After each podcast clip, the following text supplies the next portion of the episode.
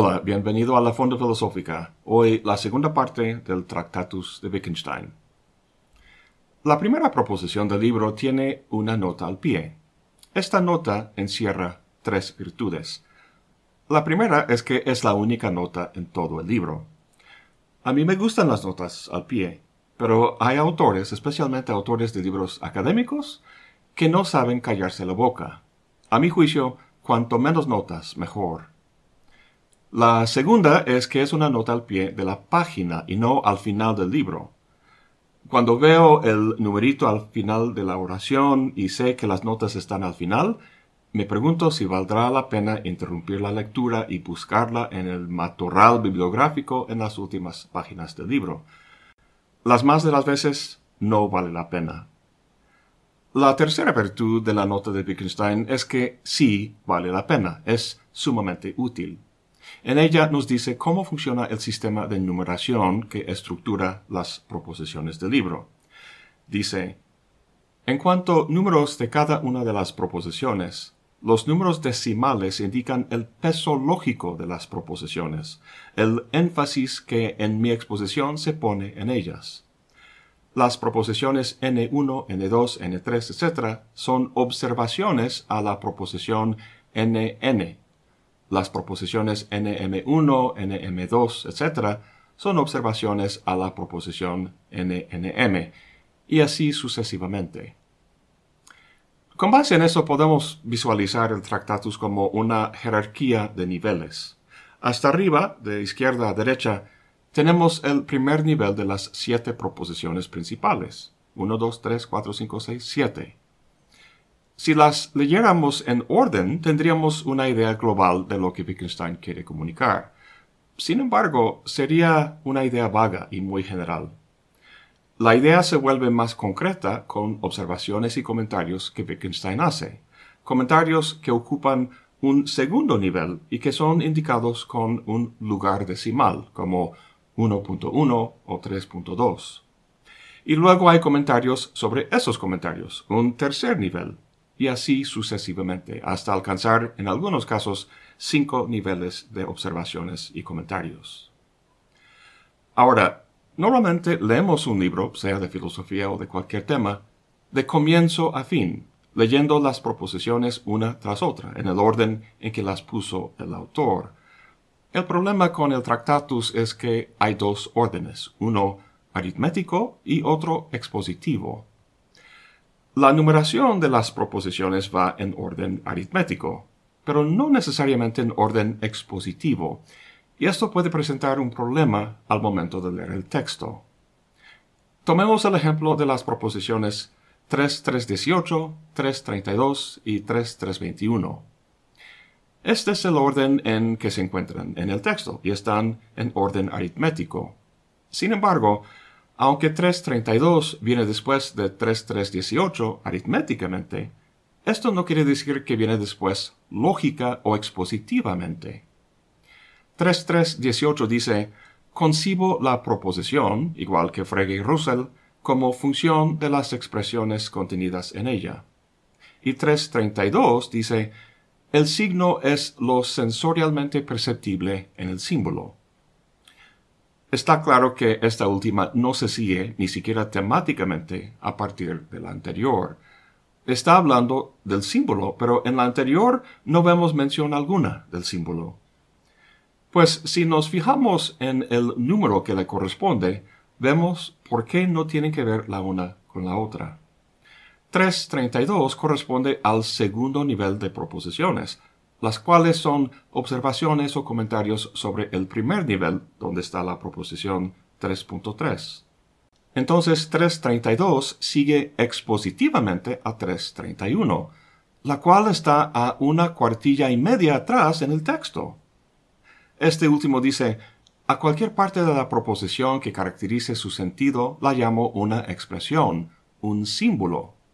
Ahora sí tiene sentido la mención del símbolo en 332.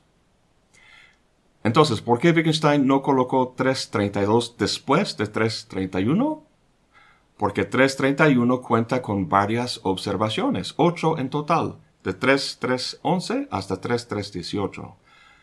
Así que no podemos leer el Tractatus como un libro normal, una proposición tras otra, sino que hay que ser un poco sinuoso, siguiendo más bien al sistema de numeración. No es de ninguna manera un adorno, sino que tiene su razón de ser. Pues sin más preámbulo, pasemos a la primera proposición. El mundo es todo lo que es el caso. Me gusta mucho el alcance tan amplio y metafísico de esta primera proposición, como la de la propia Biblia. En el principio creó Dios los cielos y la tierra. En estas palabras de Wittgenstein no hay derivación ni argumentación, sino simplemente una creación por decreto. El mundo es todo lo que es el caso. Esa frase, el mundo es, la han pronunciado muchos grandes filósofos. Platón decía que el mundo, en su fondo, son ideas. Aristóteles decía que el mundo, o el ser, se dice de muchas maneras, pero principalmente en términos de substancia. Spinoza le hizo eco. El mundo es una sola infinita substancia. Descartes decía que era una dualidad de mentes inmateriales, inmateriales y cosas materiales. Y la gente común diría que el mundo es la suma de todas las cosas que Dios creó, cielos y tierras, árboles, animales y seres humanos.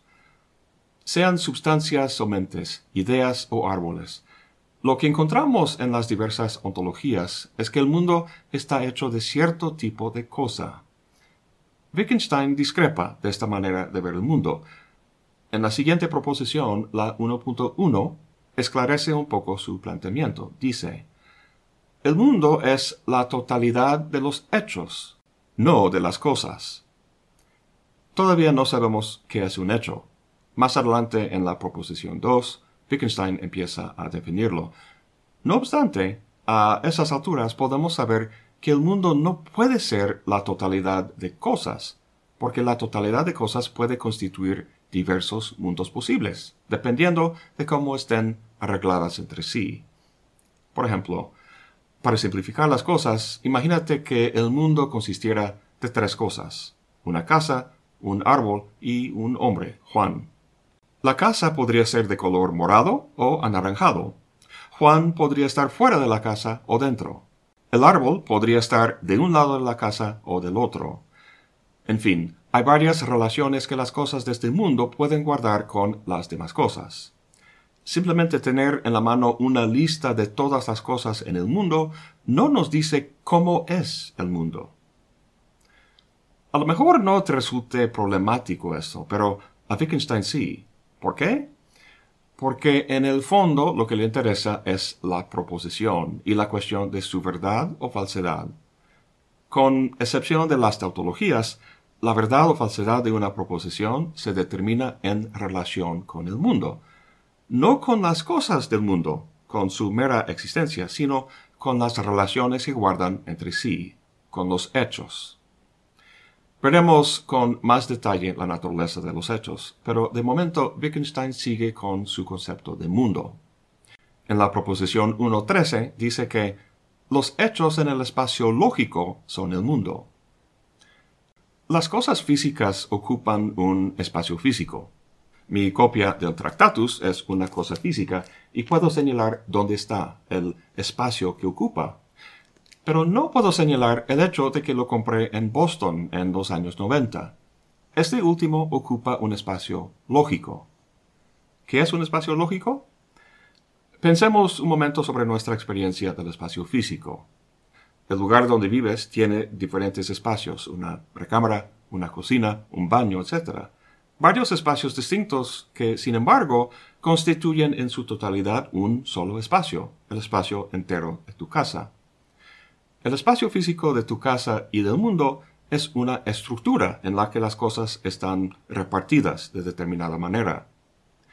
De igual manera, los hechos que ocupan el espacio lógico no están ahí simplemente amontonados, sino que lo ocupan de forma articulada. Un último e importante detalle es el que encontramos en la proposición 1.21. Dice, algo puede ser el caso o no ser el caso, y todo lo demás permanecer igual. A primera vista pareciera que Wittgenstein dice aquí algo patentemente falso, que los hechos son independientes los unos de los otros. Consideremos el hecho de que estoy grabando un video sobre Wittgenstein. Creo que está claro que ese hecho depende del hecho de que estoy respirando. Si no fuera el caso que respirara, no podría grabar este video. Pues no hay contradicción, porque resulta que, Wittgenstein está hablando de cierto tipo de hecho, uno que en la siguiente proposición, la 2, llama un estado de cosas, aunque creo que una traducción mejor sería hecho atómico, por razones que en breve veremos. Antes de pasar a la 2, quiero que entendamos lo que en el fondo Wittgenstein está proponiendo en la 1.21. Si un hecho puede darse o no y los demás permanecen igual, de lo que está hablando entonces es de hechos que son independientes los unos de los otros. Cuando dice que el mundo es la totalidad de los hechos y no de las cosas, el mundo al que se refiere no es el que un poeta vería, ni un político, sino un filósofo, lo cual significa que pregunta por el fondo del mundo, por los constituyentes fundamentales que lo componen. Desde, los tiempos de Aristóteles, ese tipo de investigación valora como posible constituyente básico aquello que es independiente. Si la explicación de algo depende de otra cosa, entonces ese algo no puede ser básico, sino solo aquella cosa que es independiente. Aristóteles llamaba ese sustrato independiente sustancia y correspondía a individuos como Sócrates o un caballo. Para Descartes y Leibniz, el fundamento independiente del mundo era Dios. Para Wittgenstein, los hechos. Cuando dice en 1.2 que el mundo se divide o se descompone en hechos, está diciendo que los hechos conforman su estructura básica, o en otras palabras, que articulan lo que Wittgenstein llamó el espacio lógico. Ahora, hechos como el de que Darin graba un video sobre Wittgenstein es un hecho dependiente. Los hechos que son los, los constituyentes básicos del mundo son diferentes. En la proposición 2 los introduce. Dice, lo que es el caso, el hecho, es el darse efectivo de estados de cosas. Luego en 2.01 dice, el estado de cosas es una conexión de objetos o de cosas. Antes de seguir, quiero señalar una anomalía es que pasa de la proposición 2 directamente a la 2.01. La verdad no se entiende por qué introduce el 0 en la posición del primer decimal. De acuerdo con el esquema que planteó en la nota al pie, el primer comentario sobre la 2 debería indicarse con 2.1. En fin. Hasta ahora en la discusión, la palabra que Wittgenstein ha utilizado para hablar de los hechos es Tatsache, Ahora en 2.01 introduce un hecho especial que indica con el término Sachverhalt y que se ha traducido como estado de cosas. Verán que contienen la misma palabra, Sache, la cual significa cosa o ente. Sachverhalt, al igual que Tatsache, significa el arreglo o disposición de las cosas. Entonces, ¿cuál es la diferencia? En la introducción al libro, Russell nos la explica con un buen ejemplo. Dice, los hechos pueden contener partes que sean hechos o pueden no contenerlas. Sócrates era un sabio ateniense, se compone de dos hechos. Sócrates era sabio y Sócrates era un ateniense. Un hecho que no tenga partes que sean hechos lo llama Wittgenstein Sachverhalt. Es lo mismo que aquello a lo que llamo hecho atómico. En la primera edición bilingüe del libro Sachverhalt se tradujo como hecho atómico y en ediciones posteriores como la que estamos usando se tradujo como estado de cosas. La mayoría de los estudios prefieren esta última traducción y a mí también me gusta. Sin embargo, hecho atómico, traducción por cierto que Wittgenstein aprobó, no solo logra distinguir bien entre los dos tipos de hechos, Tatsache y Sachverhalt, sino que expresa una de las ideas básicas del positivismo lógico del Círculo de Viena, al que este libro dio paso. Bueno, vamos a ver. Si un hecho está compuesto de dos o más hechos distintos, como en el ejemplo de Russell, Sócrates era un sabio ateniense, entonces es un tatsaje, un hecho normal, digamos. Si no, es un Sachverhalt, un estado de cosas, o lo que en su momento Russell y Wittgenstein llamaban un hecho atómico. Un hecho normal es un complejo, pero el hecho atómico no, es básico o simple. Es como la antigua concepción del átomo, aquello que no puede dividirse o descomponerse más.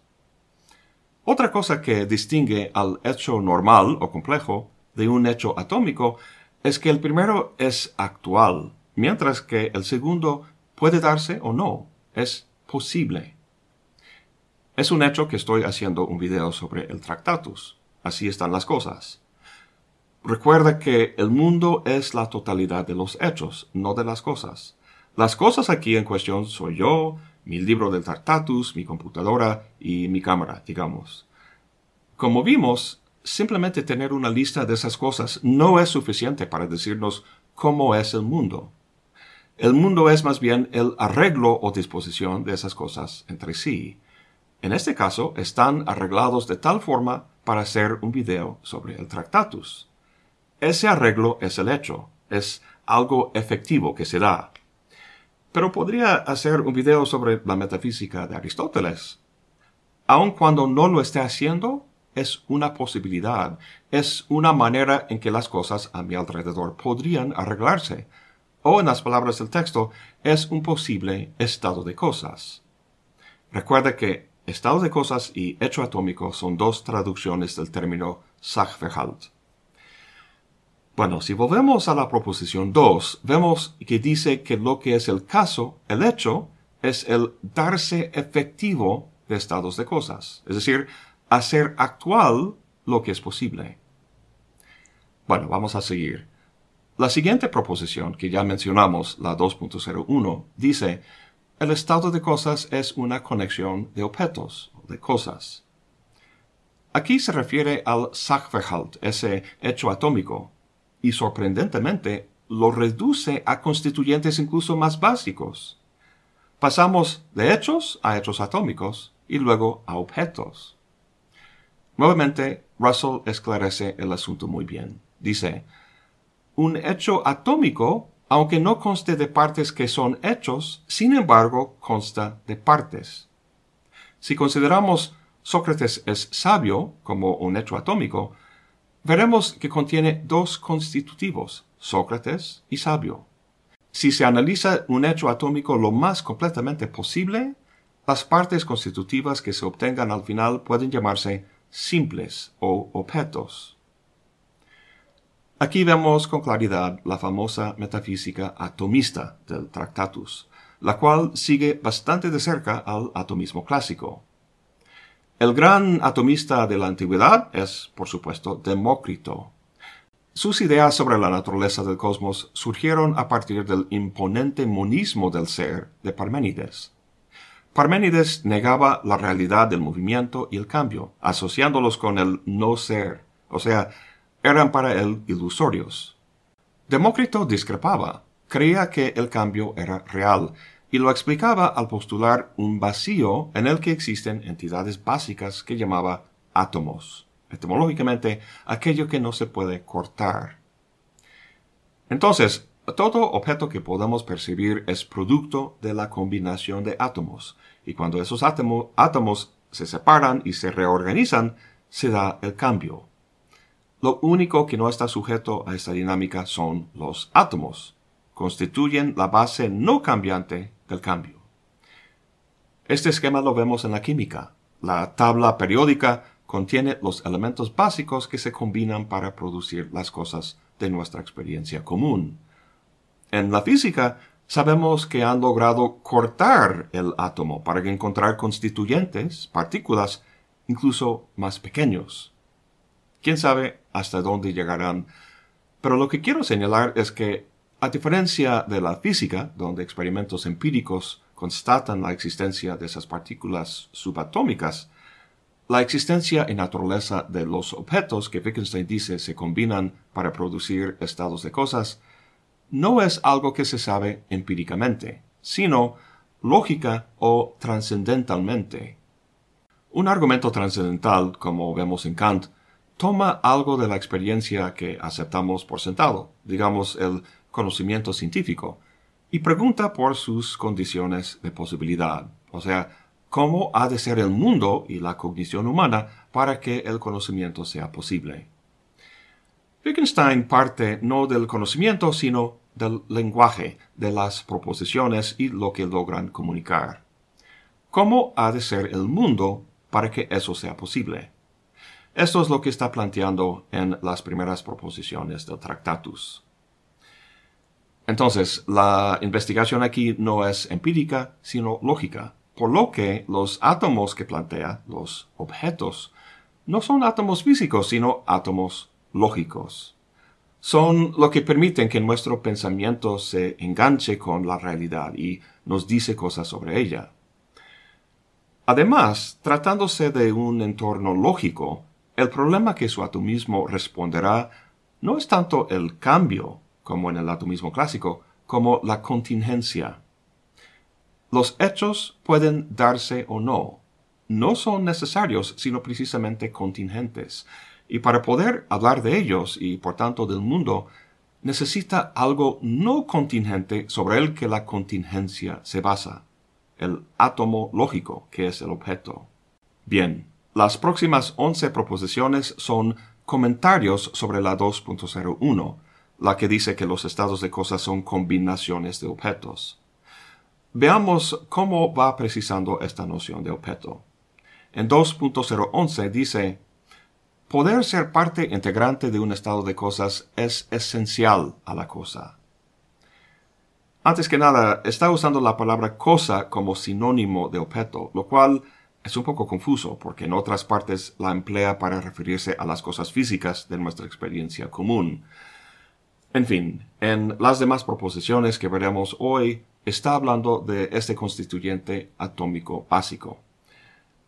Volviendo entonces a la 2.011, dice que es esencial que los objetos o cosas sean parte integrante de los estados de cosas. Eso suena muy abstracto. Para entender lo que quiere decir, vamos a suponer un momento que no es esencial que un objeto, digamos objeto A, sea integrante de un estado de cosas. Si no es esencial, eso significa que objeto A puede darse o no, o sea, que es contingente. Pero hemos establecido que toda contingencia se da debido a la combinación de cosas que no son contingentes. Entonces, ese objeto A no podría ser esa cosa no contingente, porque al darse casualmente como integrante en un estado de cosas, eso tendría que deberse a otra cosa que lo posibilitara, otro objeto a su base. Sean lo que sean esos objetos, es esencial, como dice Wittgenstein, que sean integrantes en los estados de cosas. Esta idea se expresa en la proposición 2.0121. Dice, Pareciera algo así como un azar que a la cosa capaz de darse de modo efectivo por sí misma le correspondiera posteriormente un estado de cosas. En el atomismo clásico que informa nuestras intuiciones sobre la física y la química, visualizamos los átomos como sueltos por ahí, combinándose bajo determinadas condiciones y separándose para andar sueltos otra vez. Esto no caracteriza el atomismo de Wittgenstein. Como vimos en la última proposición, si los objetos no integran estados de cosas esencialmente, entonces son contingentes y no pueden contar como objetos atómicos.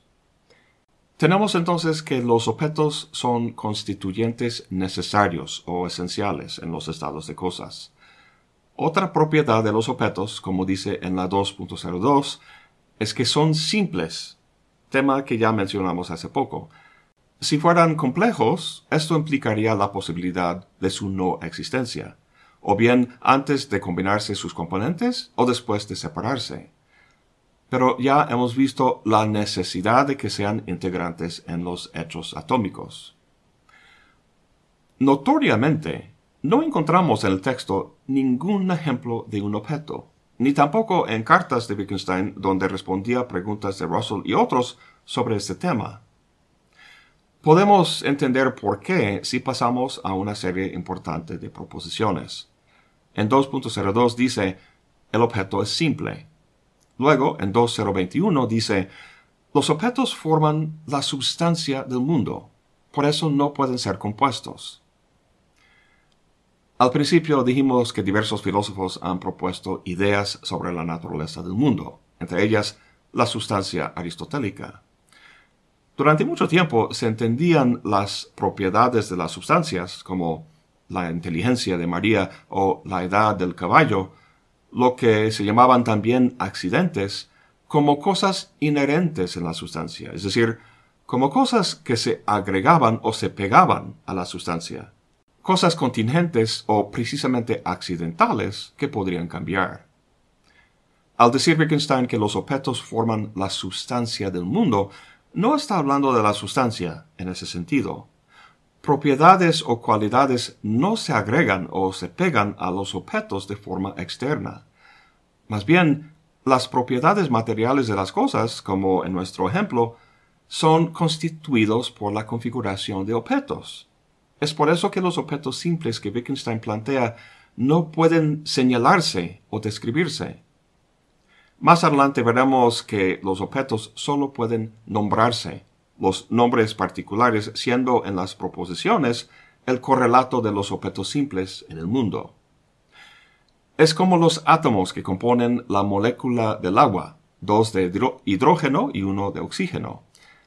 El agua, una cosa compleja, es decir, un complejo, puede describirse, es mojado y fluyente. Lo interesante es que si pudieras reducirte al tamaño de sus componentes simples, los átomos, y pudieras moverte entre el hidrógeno y el oxígeno, no percibirías nada mojado, nada que fluyera. De hecho, no percibirías nada, porque la percepción de cualidades depende de constituyentes básicos, átomos que las componen.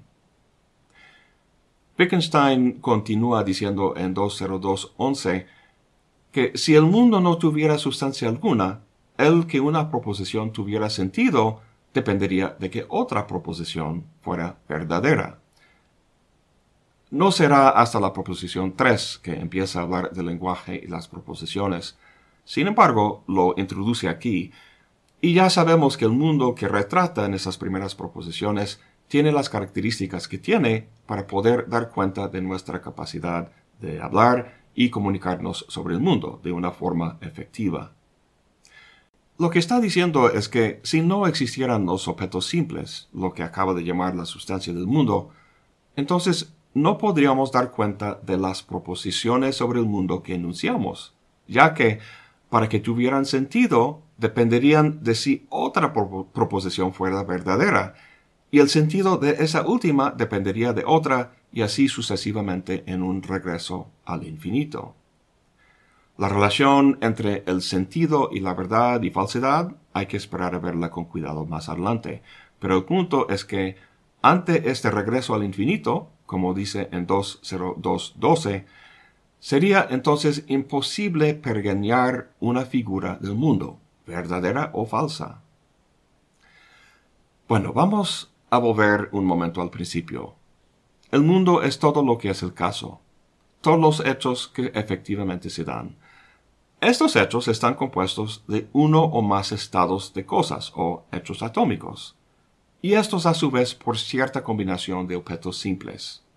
Sin esos objetos no hay hechos, o en otras palabras, siendo los objetos una condición de que haya hechos, la existencia de los, objetos, no puede ser un hecho más, porque los hechos pueden darse o no, y los objetos, como hemos visto, son necesarios. Más bien, los objetos forman la sustancia del mundo, el trasfondo necesario para que aparezcan los hechos en absoluto. Como dice en 2.024, la sustancia es lo que persiste independientemente de lo que es el caso. Wittgenstein habla de su ontología en términos de tres conceptos, sustancia, realidad y mundo. El más básico es la sustancia, compuesta por los objetos. El siguiente nivel es el de la realidad, que como dice en 2.06, consiste en la totalidad de los estados de cosas o hechos atómicos, tanto los que existen como los que no, los que son posibles.